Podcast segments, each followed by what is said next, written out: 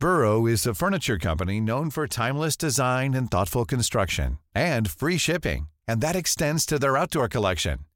Their outdoor furniture is built to withstand the elements, featuring rust-proof stainless steel hardware, weather-ready teak, and quick-dry foam cushions. For Memorial Day, get 15% off your Burrow purchase at burrow.com slash ACAST and up to 25% off outdoor. That's up to 25% off outdoor furniture at burrow.com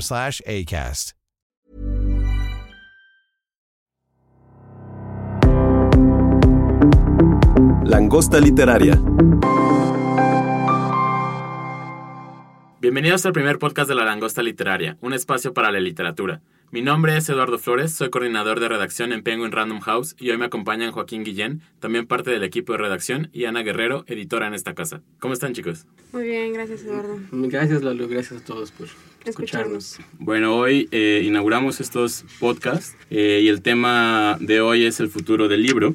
A mí me gustaría empezar con una cita de Jeff Bezos que decía en el 2007, cuando estaba como fundándose el Kindle, que es muy interesante lo que él decía, eh, para ver cómo es lo que ha cambiado. Él decía, los libros son artefactos increíbles, pero son el último bastión de lo analógico. Entonces, eh, pensemos que era el 2007, venía el Kindle, ya estaba como en muchos sectores eh, el libro digital, todavía no estaba como tan establecido la onda del EPUB, todas las tiendas estaban como viendo qué estaba pasando, se estaban acostumbrando, los lectores también eran todavía muy ajenos a este formato, pero el Kindle fue como, digamos, el punto de quiebre de toda esta transformación digital, o al menos era lo que ya decía que justo iba a cambiar completamente las cosas, ¿no? Pero bueno, ya han pasado 12 años y nos hemos dado cuenta que en realidad, pues ya no, esto que decían todas las personas catastrofistas sobre el final del libro, ¿no? Decían que el, el EPUB iba a matar a todos los libros de papel, que ya no se iba a imprimir nada y ahora pues seguimos igual, ¿no? Todavía seguimos trabajando acá en la editorial, entonces este, hay mucho que dar todavía de los libros de papel. Pero justo quería preguntarles a ustedes qué opinaban sobre lo que decía el presidente de, o fundador de Amazon sobre este tema, porque incluso también parecería que su intención era acabar con los libros de papel, ¿no? Como decir, si esto es analógico, hay que terminar con todo esto, que la tecnología se acabe.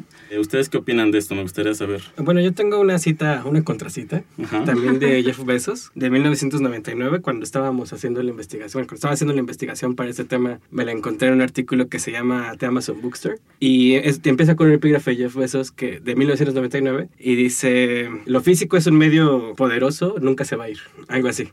Entonces es muy extraño cómo pasamos de lo físico, de, esta pasión por poseer cosas, de, de, que Amazon pues vendía productos en bodegas y demás, ahora a hacer algo más digital. También creo que además no es cierto, es un poco artificial esto de que de pronto en, en el, con la aparición del Kindle ya empezamos a ver como la llegada inminente de los ebooks, porque en realidad los formatos digitales se habían usado muchísimo antes, o sea, la gente consultaba libros digitales desde que se inventaron las computadoras, empezaron como a tratar de transmitirse información de esa manera. Lo que había faltado era como un medio de comercialización que fuera efectivo y que pudieras como realmente llevarle a un público que quisiera consumir eso, ¿no? Y sí hubo como, o sea, el salto fue que pasamos de venderlos en discos o venderte los CD rooms, que eran lo que antes había, a que pudieras hacer descargas en un dispositivo. Y desarrollar ese dispositivo también fue, o sea, más bien fue eso lo que sucedió en 2007. O sea, sí, claro.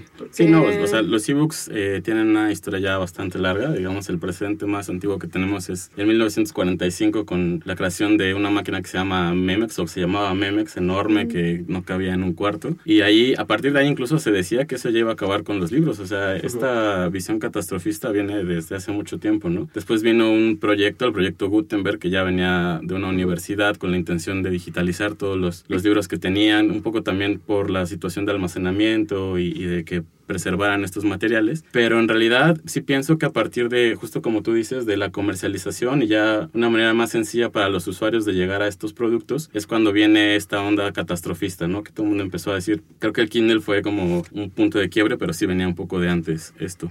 Y también es o sea, raro que, o sea, justo el Kindle fuera el punto de partida, porque antes ya había existido, por ejemplo, la Palm, y fue un fracaso, ¿no? Nadie lo usaba, era como el peor artefacto del mundo, y de pronto fue como, o sea, realmente no tenía como un propósito claro dentro del panorama panorama tecnológico ni de usuarios, pero en realidad era como que la, la, tecnología para que todos leyéramos en digital se estaba construyendo y se estaba como construyendo la base de gente que iba a consumirla de esa manera, ¿no? Claro, antes este, cada tienda tenía su dispositivo, tenía un formato propio y era muy difícil para los usuarios de repente cambiar de, de dispositivos. Después justo ya vino una, un acuerdo por parte de las editoriales, de tiendas, para que hubiera un único formato que es el EPUB y que también justo ahí, como decía Ana, empezó como a afianzarse la manera en que se iba a ver esto de los libros digitales, ¿no? Entonces esa fue la punta de lanza. Ahí Amazon no se quiso subir a lo del EPUB y quisieron hacer su, propia, su propio formato, que era el MOBI, eh, y ya hicieron su, su Kindle, ¿no? Que también les ha resultado muy exitoso, ¿no? Digo que por suerte también, o sea, ahora puedes comprar un ebook en Amazon, aunque tengas un dispositivo que lea EPUB, pues existe Calibre, ¿no? Que no, o sea, ya es muy fácil poder comprar un libro, tenerlo en EPUB o MOBI y convertirlo al otro formato, ¿no? No, no es algo que nos limite ahora, como sí pudo haberlo sido hace 10 años, ¿no? Sí, no, incluso ahora ya ni siquiera nos damos cuenta del formato que estamos comprando, ¿no? Porque tú compras en Amazon eh, para tu Kindle y ya sin problema está ahí, ¿no? Incluso tú nunca vas a ver la terminación .mobi ni nada, porque nunca vas a ver el archivo, ¿no? no solo es como el, eh, la autorización para que tú hagas uso de él, ¿no? Pero ahora justo quería preguntarles, a partir de todos estos cambios tecnológicos, ¿cómo ha sido su acercamiento o su cambio hacia los libros, hacia la lectura? ¿Qué ha pasado con ustedes a partir de la tecnología? Bueno, o sea, también quería mencionar eh, el punto de que justo a nosotros nos tocó ser como esa generación de bisagra del cambio tecnológico y de dispositivos y del uso de la información en Internet, ¿no? Eh, porque no lo veíamos en ese entonces, pero entre 2004 y 2007 sí, o sea, como que sucedieron muchísimas cosas, eh, entre que se inventaba Facebook y al mismo tiempo estaba lanzándose al mercado del iPhone. Ese mismo año se presentaba el primer prototipo del Kindle, en 2007. Eh, nosotros estábamos más o menos como en este periodo donde entrabas a internet, o sea, bajabas libros, este, buscabas cosas. En mi caso en particular, creo que, o sea, tiene que ver para nuestra generación la manera en que leíamos antes de que existiera como otra forma de leer o el internet incluso fuera como accesible y barato para todo el mundo. Este, porque eso es muy importante, o sea, antes pasó un tiempo considerable antes de que todos tuviéramos como internet de manera natural y mucho más, o sea, unos 10 años más hasta que todos tuviéramos internet en el teléfono y pudiéramos hacer como compras en línea cuando quisiéramos, ¿no? Antes de eso te conectabas como en el teléfono de tus papás, o sea, ni siquiera tenías tarjeta de crédito, o sea, era como muy difícil. Yo creo que por eso, hay un antes y un después en la forma en que leemos y, y, todos crecimos, bueno, al menos la gente de nuestra edad creció leyendo como en papel y poco a poco nos fuimos adaptando al modo de leer digital y a las opciones. O sea, creo que va, es mucho más fácil para nosotros como la parte comercial, o sea, la parte de adquirir, o sea, gastar dinero en cosas que no vemos, que eso es lo que es muy difícil como para la generación antes de nosotros, o sea, abandonar como esa parte tangible de la posesión del objeto y de formar una biblioteca física, que tiene mucho más que ver o sea, que con la lectura. O sea, hay como un momento de tener un libro, eh, comprarlo, ojearlo y demás, y otra que tiene que ver con el consumirlo, o sea, como cognitivamente, ¿no? Pero eso somos nosotros. O sea, la, la, generación que viene ya no tiene como esa distinción porque esa tecnología siempre ha estado ahí. Cada vez es mucho más fácil hacer compras en internet, cada vez se desarrollan como formatos más nuevos, más ágiles, como más nítidos. O sea, el Kindle creo que hace actualizaciones cada año para que sea cada vez como la, tin la eh, tinta electrónica como más clara. Y entonces lo que es chistoso es que su ambición sea como parecerse a la página de papel, ¿no? O sea, como todos los dispositivos de lectura, o sea, pensados para lectura, están como pensados para, para, parecerse a una página de papel. O sea, como que justo en ese, en ese periodo extraño como de experimentación, pensamos que íbamos todos a leer en pantallas y luego resultó que pues en realidad no podemos leer en pantallas, ¿no? La luz, uh -huh. el brillo y demás, o sea, como que impedía esas cosas. Y fue también como un poco descubrir qué era lo que había hecho al libro una tecnología tan exitosa durante más de 500 años y eso tratar de aplicarlo a la tecnología de pantallas. ¿Tú qué opinas, Joaquín? Pues yo estaba pensando más bien en tu pregunta de que cómo había cambiado mi, mi, forma de leer. Yo estaba... Recuerdo que los primeros libros que agarré en serio, en serio, o sea, que no me dieron en la escuela o que no me regaló mi mamá o así, los primeros libros que yo dije, quiero leer estos libros y fueron los libros de Harry Potter. Antes de eso, todo el tiempo había he leído más bien guías de juegos, mucho en revistas, pero también cuando empecé a tener o me escapaba a la biblioteca o tenía el café internet o cuando ya tuve una computadora en mi casa, pues ya leía mucho en pantalla, muchísimo en pantalla, ¿no? Principalmente cosas sobre sí juegos, sobre mitología. Después pues empecé a, interesarme más en los libros, ¿no? Digo, a partir de Harry Potter pues empecé a leer mucho más y empecé a leer muchos en PDF, muchísimos en PDF. Sobre lo que decía Ana de, de cómo buscamos siempre el papel, creo que sí es cierto, ¿no? O sea, desde que tuve, yo tuve un NUC. En 2009 compré mi NUC Y desde entonces, pues sí me gustó mucho eh, esta emulación del papel. No había cosas que yo como era un romántico de... Ya no lo soy, ya no soy romántico. Pero yo era, era un romántico de, de los libros. Eh, nunca pensé que el, que el, libro digital reemplazara para mí el, el, libro físico, porque se me hacía muy difícil pensar en ir a la presentación de un libro y llevar mi Kindle para que me lo firmara un autor. Eso es algo que, que ahorita no haría, pues, ¿no? Y que ya digo, bueno, ya crecí, ya no me importan las firmas de los autores. Pero nos pasaba mucho al principio cuando hacíamos ebooks, o sea, siempre era como una constante, ¿eh? o sea, como una de las cosas especiales que Eduardo tenía que añadirle siempre era como la página de firmas, eh, para que la gente pudiera como llevar los libros con el, el, autor y que se los firmaran, este, o, o, que incluyera como una firma ficticia. Es como muy extraño que la gente tenga como apego por esas cosas, pero es muy importante para nosotros, ¿no? Es parte como de la experiencia de leer, ser pues fanático es, de alguien. Pero no solo eso, también es la similitud, volvemos a la similitud hacia el papel, ¿no? Porque la, la, situación de querer escribir, de que quede tu firma, porque digo, en, en, los libros electrónicos puedes escribir, pero es una manera distinta, ¿no? No se ve tu letra, es algo predeterminado. Uh -huh. Y la idea de tener una firma sí hablaba de también un sentido de apropiación y de, uh -huh. un, de una cercanía con el autor, ¿no? Que también eso es lo que da con las firmas, de sentir que, uh -huh. que el autor te lo está dando específicamente a ti. O la, o la parte de los comentarios y los eh, subrayados, ¿no? Que era como, siempre ha sido como una de las características de todas las aplicaciones de lectura, desde el principio, yo creo. Las primeras versiones siempre han tenido como esta versión de tú puedes como subrayar como lo haces en el papel. Uh -huh. Y e incluso en las versiones para iPad ya tienen como, o sea, de colores y se ve como si fuera agua, así como acuarela.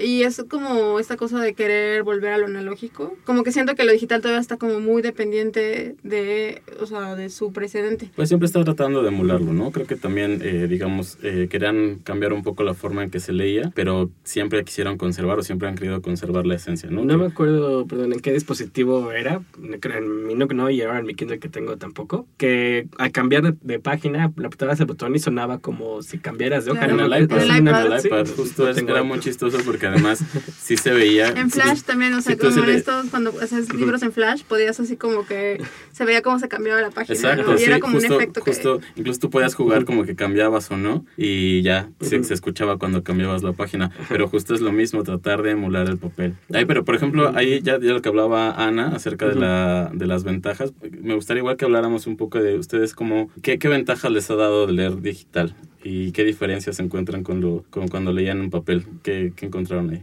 La primera gran ventaja que tuve, bueno, como les conté, yo tuve mi Nook en 2009, que fue el, la primera vez que me metí a leer libros electrónicos ya en serio, en formato EPUB. Antes leía en puro PDF, algunas cosas que me encontraba en internet. Creo que la primera, primera gran ventaja la tuve como estudiante, que era no cargar libros en el metro. No, no, era pues tener los archivos que quería, tenerlos disponibles ahí, si me hacía falta un libro. O sea, no, no tenía miedo, pues, porque ahí estaban, ¿no? Y, y cualquier cosa que necesitara, tenía un diccionario, podía tener mis notas, los podía encontrar. Era una cuestión muy accesible tener ahí todo en el Nook. Creo que otra cosa muy importante es que podía comprar libros extranjeros. No, no tenía que ir a la librería, podía comprarlos ahí, podía tenerlos en el Nook sin estar, eh, pues no sé, limitado, ¿no? A lo que estaba en mi, a mi alrededor. Y eso era muy importante para mí, para la carrera. Um, yo creo que a mí más bien eh, cuando tu, tuve un, no un Kindle, un lector electrónico, que no recuerdo cómo se llama ahora, justo fue cuando me había graduado. Entonces no uh -huh. me sirvió como en la carrera, pero sí recuerdo que mientras estudiaba había bases de datos como electrónicas, que eso fue como la uh -huh. primera vez que yo, o sea, como usaba en la escuela para leer en digital, eh, de journals, journals académicos que uh -huh. tú podías como consultar y sobre todo eh, era la, la, forma más fácil de hacer investigación porque uh -huh. siempre había como una copia o dos de un libro que todos necesitábamos en la carrera y tenías como que conseguir fotocopias de todo, ¿no? Para poder trabajar. Y con lo digital, pues no importa, o sea, porque todos podemos tener como acceso al material sin estarlo peleando o escondiéndolo de otras personas. Pero también ya después, o sea, cuando ya por fin tuve un lector electrónico, o sea, primero era el precio, o sea, también podía como conseguir muchas cosas que se... O sea, la primera vez que compré en Amazon, recuerdo, fue casi como al final de mi carrera, fue un libro físico que mandé a pedir de Estados uh -huh. Unidos eh, y me pareció así como la cosa más revolucionaria, ¿no? Porque era un libro inconseguible aquí uh -huh. en el país. O sea, cada vez se iba siendo más común, o sea, como el comercio con Amazon, antes era como una cosa muy extraña. Ya después, cuando tuve ya para comprar libros electrónicos, eh, podía como, o sea, conseguir cosas cada vez como como más raras, o sea, podía que, ser que ya no existieran ediciones físicas de esos libros y yo los, o sea, se podían comprar este, en digital. Eh, y después fue, o sea, incluso podías convertir PDFs en, en EPUBs y entonces, o sea, no importaba si ya no existía, porque siempre había gente como que había digitalizado como copias de, de material ya perdido, ¿no? Y bueno, sobre todo con las mudanzas, eso fue así como, porque me mudé muchas veces después de graduarme y entonces era, bueno, no era triste, o sea, como deshacerme de toda mi biblioteca, siempre tenía como que purgarla y, y o sea, como volver a empezar en la siguiente ciudad donde llegaba y la volví a purgar y así, entonces más bien los libros que ahora están como en mi casa son como los que han sobrevivido a todas las purgas y son los que quedan ahí pero también fue como, o sea, cambió mi manera de leer porque ahora también ya compro como cosas que estoy dispuesta a cargar por todas partes. O sea, no compro nada que como que no me vaya a llevar conmigo eh, después, o sea, si algo pasa. Y, o sea, eso también me, obliga como a ser más reflexiva acerca de como mi, mi, relación con los libros. O sea, como que hay, hay, un momento de lectura y ahí después como ese momento de, de, decidir comprarme el libro físico este, ya por otras cosas. O sea, ya uh -huh. no es tal cual por el contenido. Igual y ya entonces empiezo a fijarme en la edición, en el papel, si tiene ilustraciones, si tiene como un aparato crítico y demás. O sea, como que lo que hizo fue como partir esta mi manera de... Uh -huh leer y de consumir libros. Y sí me doy cuenta que lo que hay en mi biblioteca digital es muy distinto a lo que tengo en casa como en una co colección, o sea, física de biblioteca.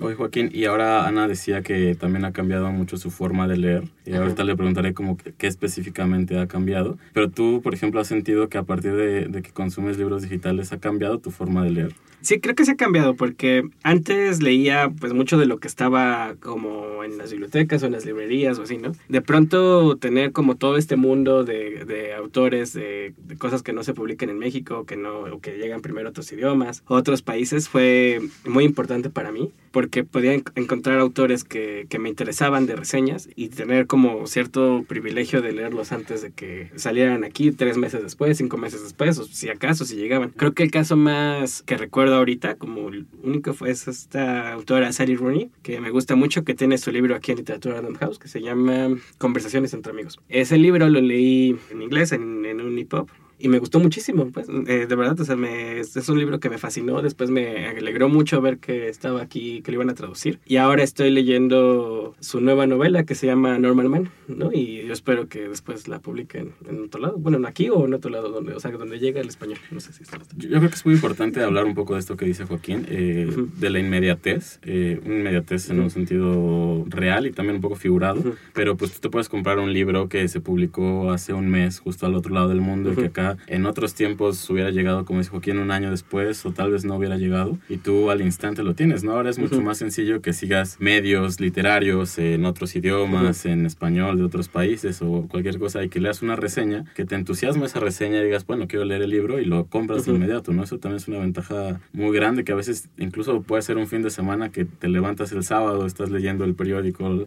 algún medio en internet y ya lees la reseña y te lo compras y tienes es, todo algo, algo que hacer ese sábado. Es un peligro cuando anuncian los, los finalistas, la shortlist del premio Booker, Ajá. porque yo lo que hago es ver los autores, ver los libros y ponerlos en mi wishlist de Amazon. Y es bien fácil gastar dinero. en Amazon, sí. no está bien.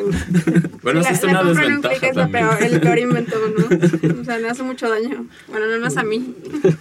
Pero, pero, a la vez también es un beneficio, o sea, también mm. les, les ayuda muchísimo, ¿no? O sea, digo, también es una estrategia eh, de marketing de Amazon, pero... Es que es terrible porque en realidad, o sea, en realidad cuando compras un libro no siempre es que lo vayas a leer en ese momento, ¿no? Todo no. lector tiene más bien como una biblioteca pendiente, sí. que va como acumulando durante años y entonces la, la wishlist es como una especie de lista alterna, ¿no? Uh -huh. O sea, como hay cosas que todavía no te alcanzan para agregar como esa otra biblioteca que no uh -huh. has leído, además. Oye, pero además me, me interesa este tema de, de los libros que no hemos leído porque o sea, todos en nuestras bibliotecas, en nuestras casas, tenemos un montón de libros este, por leer y tenemos la fila ahí en nuestro buró de, de, de cosas que queremos leer pronto. Pero ¿qué pasa en el, en el Kindle o en nuestros dispositivos? A mí me pasa que tengo un montón de libros ahí que siempre digo voy a leer este y se va acumulando, acumulando y de repente no me doy cuenta que tengo tantos libros, ¿no? O sea, en el papel pues te das cuenta y lo ves y siempre cada vez que te levantas dices, ah, tengo que leer esto, lo voy a leer pronto, o pronto. Cuando pronto. estás limpiando, lo ves ahí y algunos los sacudes. no, no,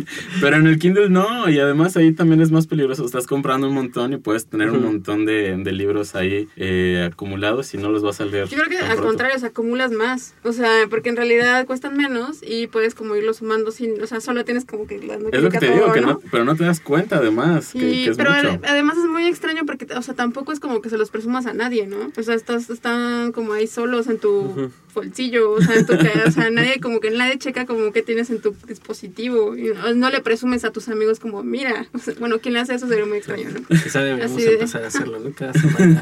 A sacarle screenshots, así como a todo, así, mira, es todo lo que voy a leer. Pero también es una manera distinta de crear bibliotecas ahora, ¿no? Bueno, a fin de cuentas, eh, una persona, un lector, compra un libro, eh, no necesariamente para leerlo en ese instante, siempre sabemos que va a estar ahí cuando lo necesitemos, ¿no? Ese también es el objetivo de las bibliotecas, ¿no? Tener un libro para que tú puedas consultarlo en el momento en el que tú lo necesites. Y en el Kindle, pues también cumple esta función, ¿no? Eh, que tú estés acumulando ahí libros no, no, no es como ningún problema, porque más tiene 2 gigas de memoria y parecería que es muy poco, o sea, tú lo ves con tu celular, parecería que es muy poco, pero en realidad le caben un, un, mega, un montón, un montón de, pues, de puedes tener 100 libros, o sea, como, güey, 100 libros, más, mucho. Más, ¿no? Entonces sí, eso también es muy, muy chistoso, ¿no? La manera en que acumulamos los libros ahí. Pero ahí, por ejemplo, me gustaría también regresar a la, a la parte catastrofista, o sea, hablando ahorita un poco de las ventajas de los libros electrónicos. Quisiera preguntarles por qué se vio tan mal cuando se crearon, ¿no? Porque todo el mundo los satanizaba y les decía que eso era el fin de la humanidad casi casi. ¿Ustedes qué creen que pasó? ¿Qué veían ahí? Un poco lo vimos nosotros, tal vez éramos un poco más jóvenes, todavía no estábamos como tan metidos en esta industria, pero pues lo vimos, ¿no? Eh, hemos vivido esta transformación ya desde adentro. Pero ¿qué creen que pasó en ese momento? O sea, ¿y qué, cómo ven ahora a esa distancia esos argumentos que daban las personas? Creo que es algo bien natural como tener miedo al fin del mundo, ¿no? O sea, el mundo como lo conocemos, porque lo mismo se decía cuando llegó el cine, ¿no? De, los van a desaparecer los libros y... Lo mismo bueno, ahora de las inteligencias artificiales, ahora todo el tiempo están como de, no, las ahí nos van a acabar, o sea, con la humanidad, o sea, es lo mismo porque en realidad lo que haces es como proyectar hacia el futuro y como que tratas de imaginar el peor escenario posible. Sí, eso es muy, muy humano, ¿no? También, pero, lo chistoso es que además nunca se ha muerto el libro, todavía no se ha muerto el libro, pero siempre estamos buscando la, humanidad, la forma de que, o, o, la tecnología que lo va a matar, ya lo decía Joaquín, cuando llegó el cine justo se decía lo mismo, la, radio, la televisión, eh, ahora también el internet, hablaban mucho de que lo iba a matar, pero pues más bien los libros se han adaptado, ¿no? Más bien han, han a lo mejor cambiado un poco su misión o la manera en que la gente se acerca a ellos, pero siguen ahí, ¿no? Siguen ahí. Yo creo que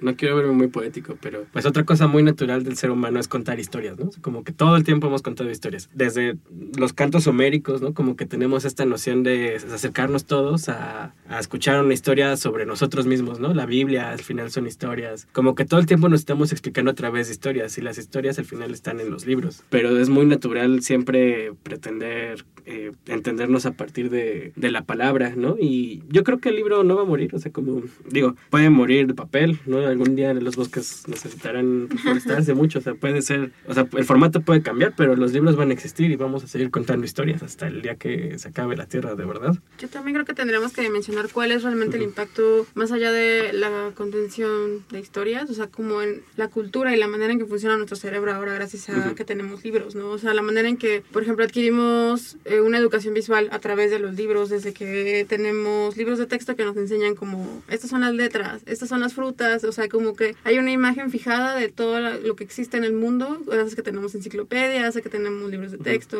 este, después tenemos libros ilustrados infantiles y vamos como progresando hacia ya la parte como más abstracta de las palabras, este, propiamente, ¿no? Entonces, o sea, los libros hacen posibles, o sea, y la, la verdad es que definen la manera en que funciona, o sea, que entendemos todo el mundo cómo vemos las cosas, o sea, cómo tenemos como convenciones acerca de qué sabemos que es cada cosa. Y eso se logra gracias a esta tecnología. Entonces, tendría que ser una tecnología tan buena que logre como eso para que realmente pueda desaparecer. Pero supongo que al principio la gente pensaba que con las pantallas iba a ser como más barato, más accesible, o sea, más fácil. La gente iba a estar como más pegada, o sea, como iba a estar como, como atraer más su atención y que iba a distraer como de el formato, o sea, no tradicional y que por eso iban a dejar de comprarlos. Y eso supongo que es lo que, bueno, también son más baratos de producir en cierto nivel. Este, y entonces, como el miedo de, bueno, pues ya no va a tener caso que hagamos libros, porque, o sea, ¿quién va a querer pagar por esto cuando este, pueden pagar por algo mucho más barato, que además es como más atractivo, es interactivo? Y lo que hemos descubierto es que, pues en realidad a la gente no le importa interactuar cuando están leyendo, ¿no? Porque estábamos leyendo. Nadie quiere como ver, o sea, actualizaciones de nada cuando estás leyendo, ¿no? Pues también quería preguntarles este, qué opinaban de cuando del libro como tecnología, porque justo fue una tecnología disruptiva. Eh, cuando recién lo se crea la, la imprenta de Gutenberg, eh, había mucha gente que estaba criticando los libros, ¿no? La manera que se estaban haciendo ahora, digo, en ese momento, porque justo decían que, que estaba cambiando, ¿no? Que estaba perdiendo su esencia artesanal. Eh, los copistas de aquel entonces criticaban muchísimo a los tipógrafos porque ellos se equivocaban, sembraban erratas. desde entonces siguen este, surgen las erratas, ¿no? Acá todavía es un mal con el que estamos combatiendo todos los días. Pero justo a pesar de estas críticas, vivió y ahora sigue, ¿no? Sigue sobreviviendo, a pesar de que todo el tiempo lo han querido matar. Siempre dicen que aparentemente con eh, las maneras en que se cuentan las historias en el cine, en la televisión, en la radio, va a terminar con la esencia de los libros, ¿no? Pero pues han sobrevivido y pues ¿qué creen que sea lo que haga que, que sobrevivan? Mm, bueno, yo también creo que tenemos que recordar que Gutenberg fue como el primer dueño de una startup. O sea, la imprenta era como una cosa súper, una tecnología nueva que no convencía a nadie y que más bien asustaba más de uno. Que además, o sea, realmente la perdió, o sea, porque era pésimo este, con los negocios, ¿no? O sea, se la tuvo que vender como al hombre que le prestó el capital para, para hacerla. Y Fust, que fue el hombre que se la vendió, justo lo que hizo fue como tratar de emular las Biblias manuscritas para vendérselas a las personas que él quería comprar el mercado de, del libro en ese entonces, ¿no? De las Biblias. Y pues la gente que, o sea, la que llegó a vender las Biblias estaba como muy enojada y asustada, ¿no? O sea, pensaban que eso era obra del diablo y quisieron como quemarlo en una ciudad. Este, lo persiguieron. O sea, no fue como tan sencillo, este, tampoco como esa tecnología. Entonces es muy parecido a lo que está pasando ahora, ¿no? Esto que intentamos emular al papel, pues es como casi lo que sucedió hace 500 años cuando salió el libro impreso. Pues el libro es sumamente bondadoso, ¿no? Con, con nosotros, ¿no? O sea, lo puedes tener primero con, como un objeto casi decorativo en nuestra casa, ¿no? Que dice, esto me pertenece. O sea, creo que esto es una de las cosas más importantes por las cuales ninguno de nosotros se ha vuelto completamente a lo digital. Pero es que también esa es una anécdota muy divertida porque mucha gente también compra libros para adornar sus casas. Sí, o, ah, ah. nunca he visto ese tutorial de alguien que enseña como a quitarle las, los, lomos, este, como lo, lo puedes pegar como en una caja para poner como tus libreros falsos. Es, como el extremo de esa experiencia. Yo, con libreros en, en, librerías he escuchado anécdotas de gente que dice, oye, ¿dónde tienes los libros rojos? ¿O dónde tienes los libros azules? Porque justo la intención de ellos no es leer, solamente es tener un objeto decorativo y que cumpla con ese color. Entonces eso también es chistoso. Pero regresamos, Joaquín. No, pues es sumamente bondadoso, ¿no? Por eso, ¿no? Porque de un lado es una, una cuestión de pertenencia, de que un objeto te pertenece, de que una vez que lo lees, idealmente, está en, en tu librero, se ve bonito, se lo sacudes cuando limpias, lo, lo puedes prestar, lo puedes hacer muchas cosas que con el libro digital no, o sea, no, yo no prestaría mi Kindle, pues sí prestaría un libro, aunque no me lo devuelvan, pero prefiero comprar el libro otra vez a comprar el Kindle. Entonces eso es una, eso es una cosa bien importante. Pero es que ahí es diferente, porque no solo estás prestando un libro, sino estás prestando tu biblioteca. Algo también, por ejemplo, recordando un poco lo de los Kindles, eh, en el 2007 justo decían que los Kindles, lo, todos los lectores en algún momento iban a ser este, gratis, que justamente las editoriales o las tiendas iban a darle a los usuarios, los lectores, porque también era uno de los impedimentos, una de las contras de la que la gente decía que el libro electrónico no iba a funcionar o que el libro electrónico no estaba padre, porque tenías que recurrir a otra tecnología para poder leerlo. Es algo que ya de alguna manera existe, ¿no? Porque tú puedes tener tu cuenta de Amazon de Kindle y tener tu Kindle en tu celular, aun si no tienes el dispositivo en específico, ¿no? Entonces, eh, si no es la manera ideal de leer libros electrónicos, pero si está y si tiene, si quitas esa barrera y si quitas ese, pues sí, como ese nivel de, ese acceso, ¿no? Lo, lo, lo puedes derrocar creo que es bien importante entender que si tienes un Kindle, pues tienes un celular. O sea, es, difícil, ¿no? Hablar de temas económicos y, y, de acceso a la tecnología y demás. Justo tenemos que preguntarnos por qué no son más baratos los Kindles cada vez. O sea, ¿por qué no puedes pensar que los Kindles son coleccionables, por ejemplo? O que puedes tener más de uno. Eh, o sea, es, es como si te casaras con un Kindle. O sea, tienes uno y es como tu compañero de vida, casi, casi. O sea, lo tienes, o sea, ese lo, llevas ahí a todas partes. Puedes perder tu celular, pero perder un Kindle es como otra cosa, ¿no? Porque hay que volver a como construir tu biblioteca ahí. No, pues por eso calibre, ¿no? Lo primero que hay que hacer es guardar, hacer respaldos. Yo, yo sí, yo ya tuve dos lectores, ¿no? Como les decía, tuve mi Nook en 2009 y mi Kindle lo compré apenas el año pasado. Lalo estuvo ahí cuando lo compré. ¿Ves? Es como casarte con él. Pues. Fue testigo. No, pero además lo compramos juntos, pero ahora ah, ya, salió, ya salió un nuevo Kindle y yo, por ejemplo, lo vi ahora el nuevo Kindle y me dan ganas de comprármelo, pero yo me acabo de comprar uno y no lo voy a cambiar y además este te dura un montón de tiempo. Entonces, pues dura como 10 años. Mi Nook me duró como 10 años. Ya de plano era imposible ocuparlo. Ya ven que lo, lo apagas y puede durar semanas, ¿no? Sin que lo prendas. Puedes leer tus libros impresos o puedes ver tele y te haces menso con la lectura digital, pero no pasa nada, lo prendes y ya, y mi Nook ya no daba más de dos días. Entonces eso fue un problema porque... Dos días es un montón, o sea, ¿de qué hablas, Joaquín?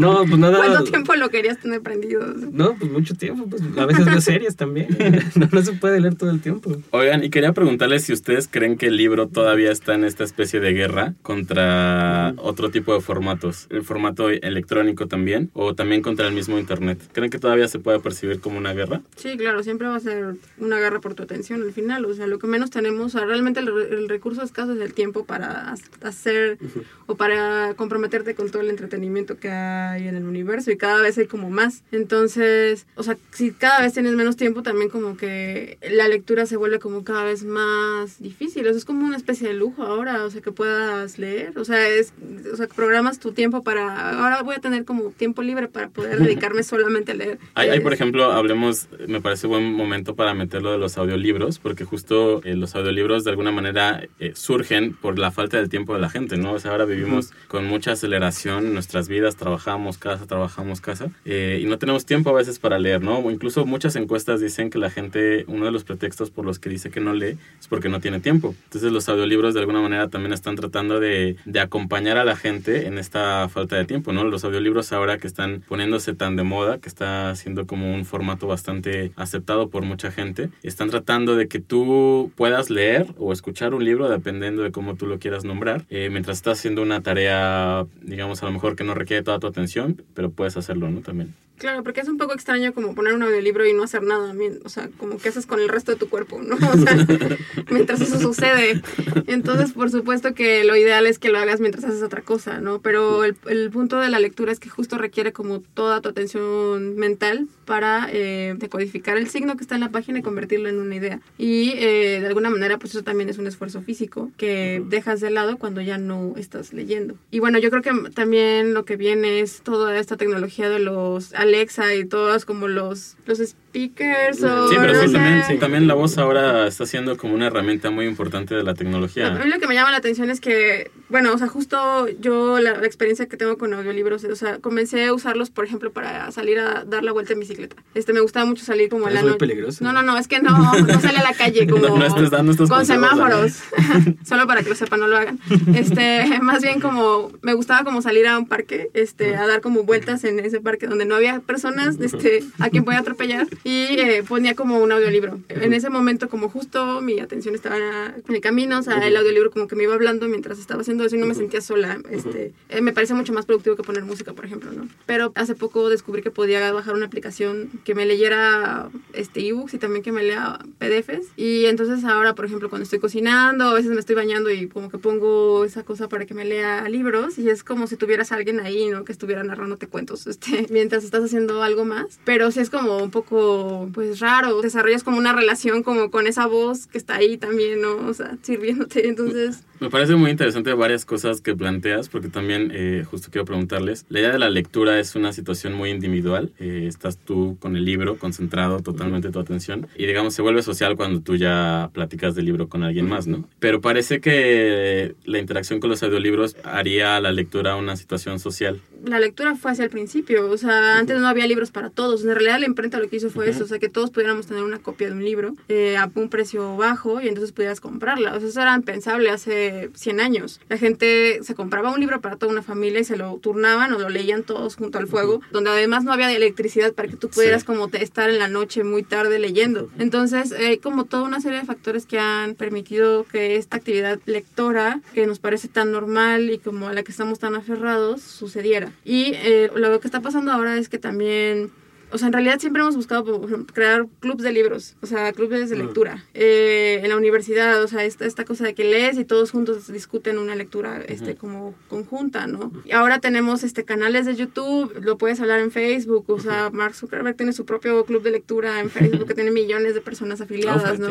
Este, Reese Witherspoon tiene también su club de lectura, ¿no? Y entonces te sientes parte de algo porque todos leyeron lo mismo. Yo siento que eso nunca lo hemos perdido, solamente que ahora tienes como la tecnología que lo... No, no sé si lo está regresando a esa parte social, pero sí es muy extraño también como las relaciones que hacemos como con los aparatos y, o sea, con, el, con los libros y con ahora con los speakers, o sea, con las aplicaciones y por qué queremos como compartir lo que leemos. Hay también, por ejemplo, una diferencia importante que hablábamos eh, el otro día con los audiolibros, es que también hay como una intención de parte del narrador, ya hay una preinterpretación de la lectura, ya no te deja como tantos huecos para que tú imagines, ¿no? Eso también implica más emociones a veces, ¿no? Que también eh, es muy bueno para muchas personas, también podría ser que a otras no les encante, pero justo, por ejemplo, también novelas románticas o alguna situación que necesita una entonación son muy exitosas en este tipo de formatos, porque también les dan esa acentuación.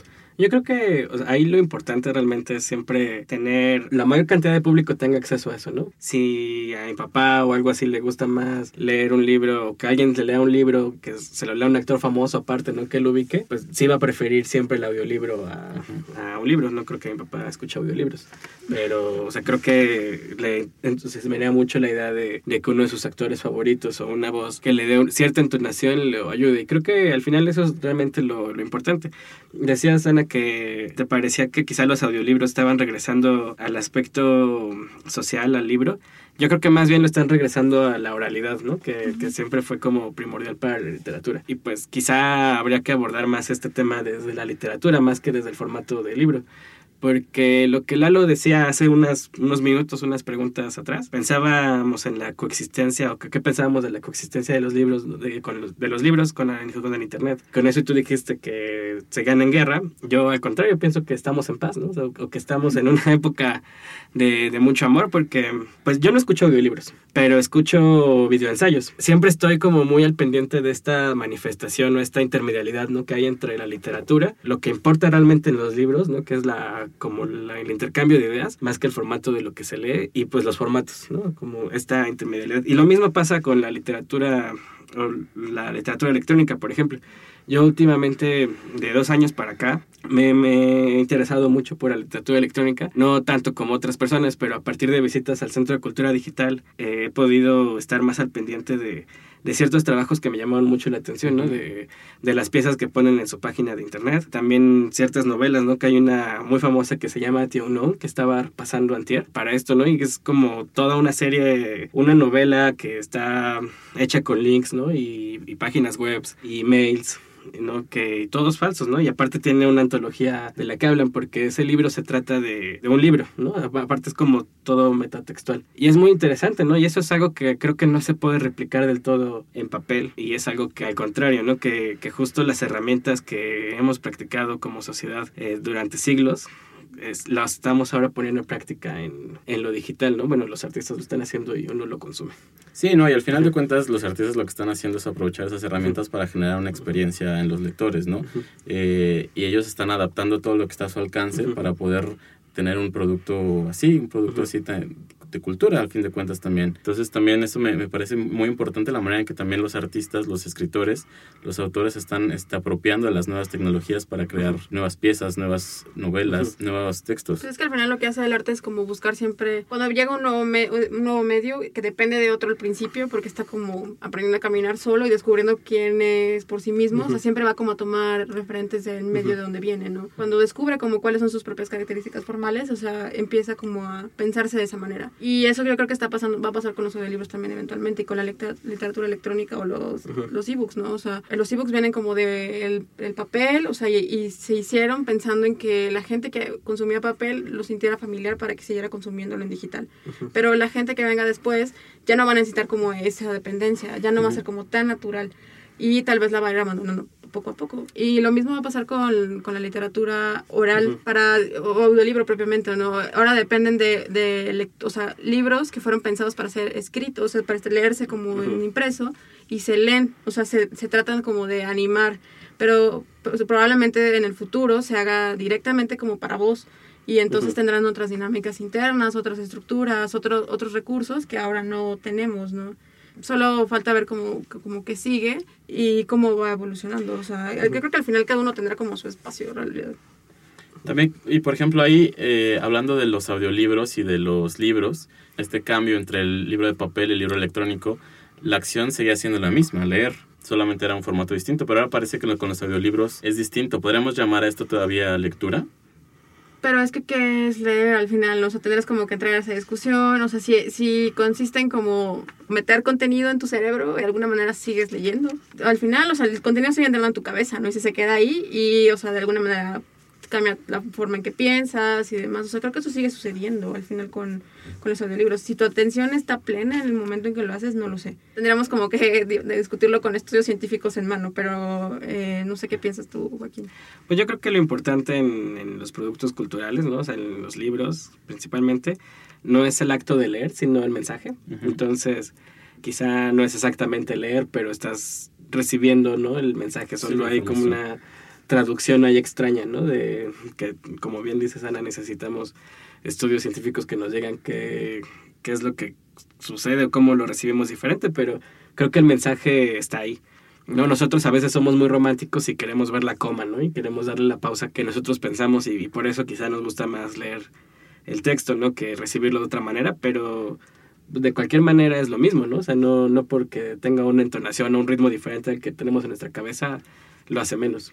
No, pero justo pensaba ahora que fuimos a grabar el audiolibro de Vampiro de la Colonia Roma, que está pensado como eh, gráficamente para tener como pausas gráficas, o sea, se fue escrito de esa manera, ¿no? Eh, pero cuando, al momento de decirle eso al actor de bueno, que, graba la voz de, de, Adonis, que es el protagonista, hablamos muchísimo acerca como de cómo es su voz, cuál es realmente su intención, cómo se piensa a sí mismo mientras está como diciendo esto y qué está haciendo, o sea, está leyendo, está contándole esto a alguien más, o sea, eh, fue, o sea, fue una cosa totalmente diferente, pero al final como que también sí, sí tenemos como que ir a checar como cómo interpretas esas pausas gráficas en voz y cómo la va a recibir ahora la persona que escuche eso, ¿no? Oigan, y ya para cerrar, eh, el último tema que me gustaría que platicáramos es el futuro del libro en cuanto a comercio, eh, ¿quién es la competencia ahora de los libros? ¿Somos solamente las editoriales contra editoriales o ya en realidad tenemos que luchar por el tiempo de los usuarios, de los lectores? ¿Quién sería ahora la competencia de, nosotros? Yo no creo que solo, sea solo por el tiempo de los usuarios, sino porque además ya no tienes la exclusividad de los medios de producción de los libros. O sea, en realidad se ha abaratado tanto que cualquiera puede hacer ebooks. Si tiene como, eh, no sé, como la, él se esfuerza lo suficiente como para aprender a formar un ebook, por ejemplo. Incluso para formar un libro de papel. O sea, ya hasta puedes imprimir bajo demanda, te imprimes, no sé, 100 ejemplares y ya puedes hacer como tu propio tiraje. Y también se han inventado canales de distribución como que sirvan a esos productores más pequeños. Yo creo que más bien lo que ha pasado es que se ha como mm, diferenciado el mercado. No sé si eso eh, ahorita va a ser una amenaza para los grupos, o sea, para editoriales más grandes, ¿no? Pero, eh, o sea, sí, más bien lo que ha hecho es abrir las posibilidades de lo que se puede producir y quién se lo puedes vender. O sea, no, o sea, también es que pensaba que mucho tiempo, por ejemplo, en México eh, había una sola empresa que controlaba la distribución de todos los materiales, ¿no? Y cuando eso colapsó, lo que pasó es que las editoriales más chicas que no tenían como acceso a esas, eh, o sea, como esas eh, cadenas de, distribución, o sea, crearon sus propios grupos de distribución, ¿no? Y entonces eso ha hecho que puedas como tener acceso a, este, a editoriales independientes que igual y solo venden como en un canal de venta y te pueden llegar los libros. Entonces también hay como, o sea, hay que ver como qué va a pasar con eso. Yo, yo creo que, que sí es una cuestión de, del tiempo. Yo no puedo hablar por otras personas más que por mí. Creo que sí leo muchísimo menos a partir de que tengo Netflix y HBO Go y Prime Video, ¿no? Porque justo a veces las historias que me gustan ahorita, ¿no? Están más hacia allá. Creo que como, como consumidores, como lectores, tenemos muchísimas ofertas y estamos en un gran momento para decidir si leemos o si vemos series o si vemos eh, películas o lo que sea más bien eh, la, competencia está para los escritores, creo, ¿no? O sea, como los escritores son los que tienen que ponerse las pilas para demostrar que tú como consumidor vas a invertir tu tiempo en ellos. Pero también es un gran momento para los o sea, la gente que produce contenido, ¿no? Ah, sí. Porque ahora, este, no sé si hace unos cinco años no había como espacio donde fueras a como a trabajar como escritor de guiones, o sea, ahora de pronto hay, o sea, hay mucha demanda de historias y de contenido para televisión y para plataformas. Eh, es sí es como, hay como un boom de adquisición de contenidos que no veías hace dos años. Y entonces, o sea, creo que también los escritores tienen como que saber cómo capitalizar ese momento para que puedan, o sea, o sea, si termináramos haciendo historias solamente para que se consuman en YouTube, en YouTube o en Netflix. Eh, eso es más bien como la pregunta que tenemos que hacernos. O si decimos, en lugar de hacer el libro, la novela sobre la cual se va a adaptar una serie de televisión, ¿qué tal si hacemos directamente el guion y ya no hacemos la novela, ¿no? O es un accesorio que acompaña a la serie. Eso es Sí, eso es, el riesgo. Habrá que ver justo qué es lo que pasa con las historias, porque a fin de cuentas, como dice Ana, ahorita hay una demanda muy importante de parte de la gente de que le cuenten historias, ¿no? Y ya las, las editoriales, las casas productoras, todos los directores de cine o de series es lo que están buscando, ¿no? La manera en que adaptan esas historias a sus, a sus idiomas, a sus lenguajes, para que la gente pueda consumirlas, ¿no? Entonces ahí habrá, habrá que ver cómo se, se adapta después el mundo a eso. Bueno, y nuestra labor siempre es buscar pulir los textos, ¿no? Y agarrar las mejores historias. O sea, ahorita dije, ¿no? Como no es labor de los escritores, ¿no? Demostrar que tienen, no, pero también es labor de, de la gente que estamos acá. Sí, de, los editores buscarlas y justo tratar de ver qué es lo mejor para los, los lectores, ¿no? Bueno, muchas gracias por su atención. Con esto cerramos el, esta emisión del podcast de La Langosta. Esperamos que nos puedan acompañar en las siguientes emisiones. Muchas gracias a Ana Guerrero, a Joaquín Guillén, que estuvieron aquí con nosotros. Muchas gracias a Jacqueline Tavera y a Pablo Palomino, que estuvieron en la producción. Los dejamos con un fragmento de Sálvese quien pueda de Andrés Oppenheimer. Hasta luego.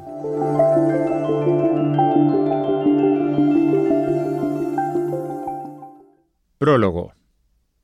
Desde que un estudio de la Universidad de Oxford pronosticó que el 47% de los empleos corren el riesgo de ser reemplazados por robots y computadoras con inteligencia artificial en Estados Unidos durante los próximos 15 o 20 años, no he podido dejar de pensar en el futuro de los trabajos. ¿Cuánta gente perderá su empleo por la creciente automatización del trabajo en el futuro inmediato?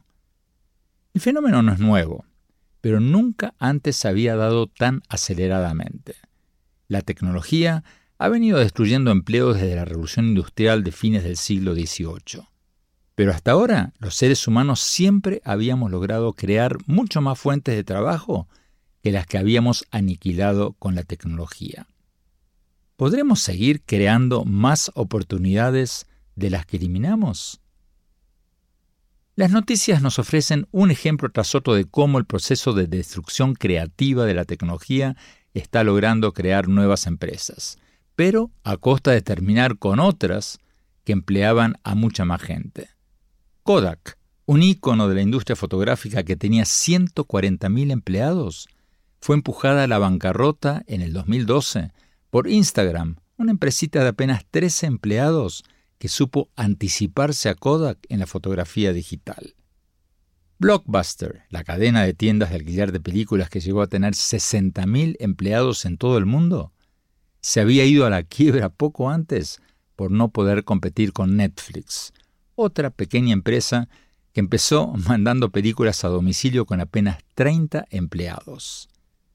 General Motors, en su época de oro llegó a tener 618.000 empleados, y hoy día tiene 202.000, se ve amenazada por Tesla y Google, que están desarrollando a pasos acelerados el auto que se maneja solo y que tienen respectivamente 30.000 y 55.000 empleados. ¿Les pasará a los empleados de General Motors lo que les pasó a los empleados de Kodak y Blockbuster?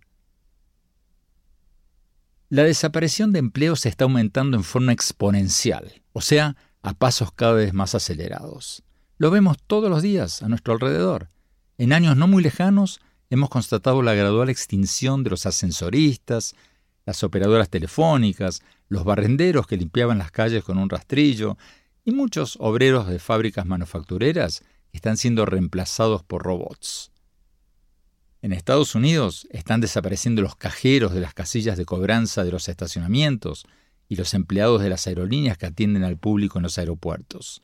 En Japón, los meseros de muchos restaurantes ya están siendo reemplazados por cintas movedizas y hasta los chefs de varios restaurantes de sushi están siendo sustituidos por robots. Ahora están viendo amenazados sus trabajos no solo los trabajadores manuales, sino también quienes realizamos tareas de cuello blanco, como los periodistas, los agentes de viaje, los vendedores de bienes raíces, los banqueros, los agentes de seguro, los contadores, los abogados y los médicos. Prácticamente no hay profesión que se salve. Todas están siendo impactadas, al menos parcialmente, por la automatización del trabajo. Mi propia profesión, el periodismo, está entre las más amenazadas. The Washington Post ya está publicando noticias políticas escritas por robots. Y casi todos los diarios estadounidenses publican resultados deportivos y noticias bursátiles redactados por máquinas inteligentes. Los periodistas tendremos que admitir la nueva realidad y reinventarnos o nos quedaremos fuera de juego. Y lo mismo ocurrirá con prácticamente todas las demás ocupaciones. Hasta los propios responsables de la revolución tecnológica, figuras como el fundador de Microsoft, Bill Gates, y el fundador de Facebook, Mark Zuckerberg, están admitiendo por primera vez el desempleo causado por la tecnología, el así llamado desempleo tecnológico, podría convertirse en el gran conflicto mundial del siglo XXI. Búscanos en nuestras redes sociales, Twitter, arroba langosta-lit, Instagram y Facebook, Langosta Literaria. Y en YouTube, Me Gusta Leer México.